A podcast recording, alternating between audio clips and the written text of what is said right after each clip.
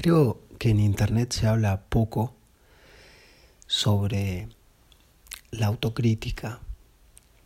Se habla poco de intentar estar con los padres. Se habla poco de la resiliencia en relación a la relación con los padres. En general se habla de la resiliencia como una forma de reponerse ante circunstancias que no sucedieron y que no suceden y cómo construir a partir de eso, pero no se habla tanto de la resiliencia en los vínculos, en general se habla mucho, y especialmente en el último tiempo, yo lo promulgo también, pero de cómo salir de ahí, ¿no? Salir de ahí maravilla, no es por ahí máster, rajá, si no hay amor bajate, etc. Creo en un punto que es conveniente, pero también creo que es súper interesante y muy saludable.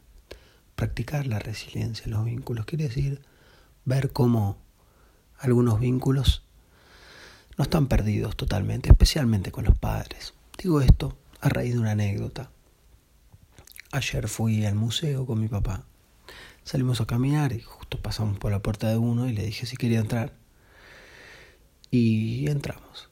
Entonces, lo que pienso básicamente el centro de lo que quiero decir de autocrítica es esto.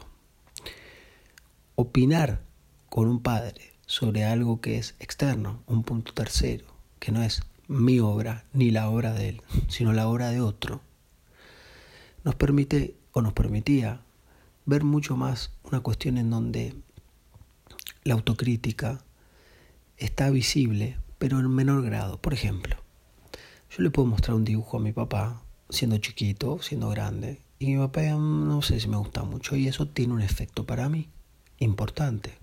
Para mí y para cualquiera que le muestre algo al padre o a la madre.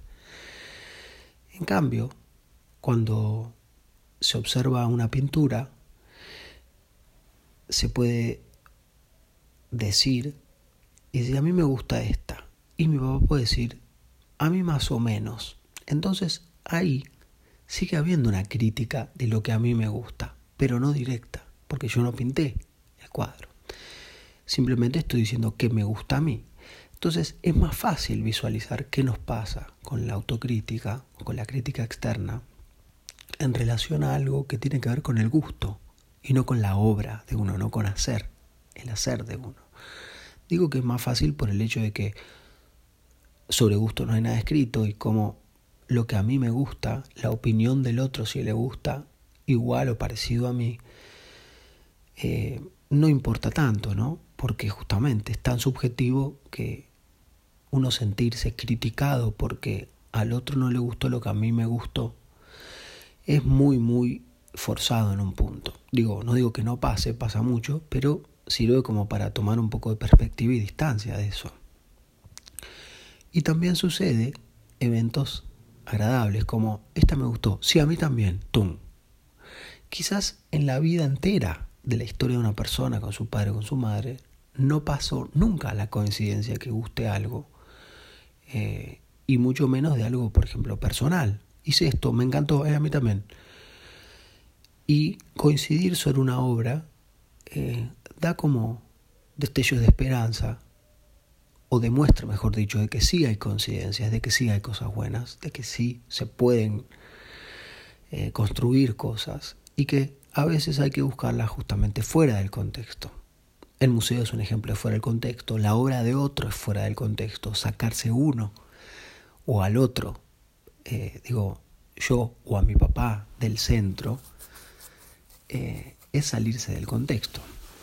Entonces eso nos permite ver justamente cuánto en rigor nos sentimos criticados a través de lo que nos gusta, eh, como una manera de practicar bajar lo que nos afecta, que otros critiquen sobre lo que sí nosotros hacemos. Por ejemplo, una pintura propia, mm, un proyecto, un emprendimiento, una opinión, etc. Em, una opinión no justamente. Entonces, no se habla tanto de esto, digo, porque no es fácil animarse después de toda la historia que uno tiene con los padres a seguir estando ante una situación de posible crítica o posible no estar de acuerdo. Y el no estar de acuerdo a veces puede verse como al final yo lo que hago nunca es suficiente porque nunca le gusta. en cambio darse cuenta que si al otro, a mi papá, no le gustaba una pintura que a mí me gustaba, bueno, este, adelante, es un mundo libre. Y especialmente darme cuenta que aunque a él no le gustaba, a mí no me dejaba de gustar porque él decía no. Porque, por ejemplo, sí, sí, pero esta, mm, sí, yo decía, esta me gusta. Sí, pero no tiene los ojos. Había, había personajes dibujados, pintados. Entonces, en lugar de dejar, ah, no, entonces a mí tampoco me gusta porque no tiene los ojos, decir, a mí eso no me afecta. Entiendo que a él sí, y entiendo que a él le hizo algo que igual no quiere decir que no le guste. Entonces tampoco me cambia el, el sentir que esa me gustó y al contrario, me permite justamente ver porque a mí sí, a pesar del otro, y le doy lugar. Y si le doy lugar especialmente con algo del arte, empiezo a darme cuenta que hay muchas cosas adentro mío que se reflejan, que resuenan con lo que estoy viendo y que me hacen bien verlas, a pesar de que al otro no le guste, a pesar de que al otro le pase algo con eso. Y esto nos permite entonces expandir mucho más el escucharnos a nosotros mismos, el escuchar el gusto que nosotros tenemos, porque no es me gusta no me gusta, sino es por qué me gusta, qué me genera, cómo me siento. Entonces, creo que esto vale la pena. Eh, uno puede tener a sus padres para ir a los museos o no, pero puede hacerlo con cualquier persona esto. Yo dije el padre porque ayer fui con mi papá y porque mi papá para mí es muy representativo y creo que en general para todos los seres humanos lo es. Pero el punto es hablar de la crítica. Puede ser como con un maestro, con un esposo, con un hijo, con una esposa, eh, con un profesor que uno no conoce, porque puede estar siguiendo, por ejemplo, como en una biografía de alguien, una autobiografía de alguien, uno puede escuchar la opinión de alguien a quien admira y que no es nuestro profesor activamente o de la forma regular, sin embargo uno puede estar, puede sentir y, seguir allí. No sentir, no, como eh, Maradona no diría esto, Miles Davis del jazz no diría esto. Bueno, eh, a mí sí porque me genera esto.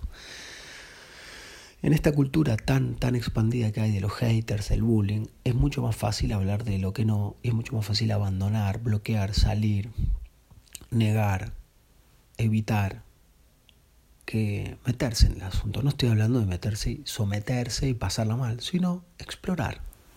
Gracias por escuchar. un hermoso día.